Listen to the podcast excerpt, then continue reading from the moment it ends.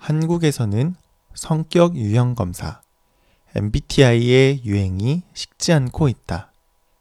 외향과 내향, 감각과 직관, 사고와 감정, 그리고 판단과 인식. 8가지의 선호 성향에 따라 총 16개의 성격 유형으로 나뉜다. 하지만 사람은 다양한 면을 가지고 있는 입체적인 존재이기에 이것을 맹신하는 것은 지양해야 할 필요가 있다. 여러분의 MBTI는 뭔가요? MBTI라는 것을 처음 듣는 분들도 있을 테지만 아마도 대부분 MBTI, 그러니까 성격 유형 검사를 알고 계실 거라고 생각해요. 왜냐하면 한국에서 MBTI가 굉장히 유행했고 그 인기가 계속해서 식지 않고 있기 때문이에요. 그럼 성격 유형 검사 MBTI는 뭘까요? 성격 유형 검사는 8가지의 선호 성향에 따라 성격 유형을 16개로 나누는 테스트예요. 먼저 8가지의 선호 성향에는 외향과 내향, 감각과 직관, 사고와 감정, 그리고 판단과 인식이 있어요.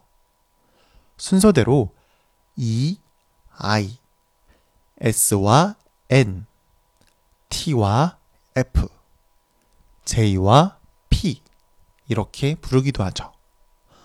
반대되는 두 가지의 선호 성향 중에서 나는 어떤 것을 더 선호하느냐에 따라 성격 유형이 나뉘어져요.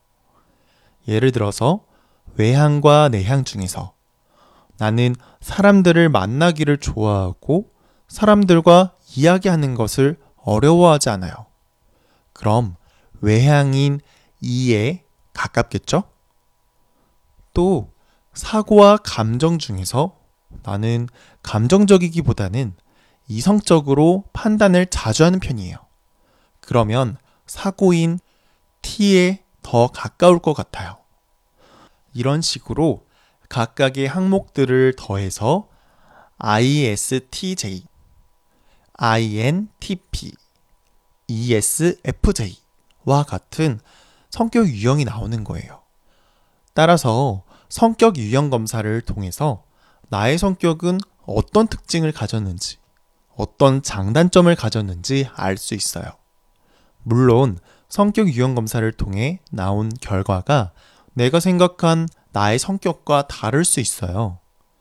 예를 들어 검사 결과로 외향인 E가 나왔다고 하더라도 실제로는 내향인 I에 가까울 수 있죠. 그래서 MBTI를 무조건 믿는 것은 지양할 필요가 있어요. 모든 사람은 한 가지 성격만 가진 것이 아니라 다양한 면을 가지고 있기 때문이에요. 또한 아마 MBTI를 이미 하신 분들은 대부분 인터넷에서 무료로 제공되는 테스트를 했을 것 같아요. 그런데 무료 성격 유형 검사와 실제 전문 기관에서 하는 정식 성격 유형 검사는 차이가 있을 수 있다고 해요. 그리고 성격은 타고난 것도 중요하지만 상황의 영향을 받을 수 있기 때문에 나의 성격 유형이 계속 바뀔 수도 있어요. 이처럼 MBTI는 무조건 믿고 따르기보다는 단순하게 흥미의 차원에서 접근할 필요가 있어요. 그럼 MBTI가 이렇게까지 인기를 끄는 이유, 특히 10대와 20대에게 많은 관심을 받는 이유는 뭘까요? 다양한 이유가 있을 수 있겠지만 내가 어떤 사람인지 알 수 있기 때문이라고 말할 수 있어요. 성격 유형 검사를 통해서 그동안 잘 몰랐던 자신에 대해서 좀 더 이해할 수 있죠. 그리고 다른 사람과 관계를 맺을 때에도 이 사람이 무엇을 좋아하고 싫어하는지 도움을 미리 받을 수도 있어요. 또 전문가의 의견에 따르면 젊은 층은 나의 존재에 대한 질문을 많이 받는 세대라고 해요. 내가 어떤 걸 좋아하고 싫어하는지, 이런 상황에서 어떻게 행동하는지, 내 가치관은 무엇인지 등에 대해서 말이죠. 그래서 젊은 층들이 자신을 알아보는 것에 대해 관심이 많아져서 이런 성격 유형 검사가 인기를 끌게 된 것이라는 의견도 있어요. 한국에서는 성격 유형 검사 MBTI의 유행이 식지 않고 있다. 외향과 내향, 감각과 직관, 사고와 감정, 그리고 판단과 인식, 8가지의 선호 성향에 따라 총 16개의 성격 유형으로 나뉜다. 하지만 사람은 다양한 면을 가지고 있는 입체적인 존재이기에 이것을 맹신하는 것은 지양해야 할 필요가 있다.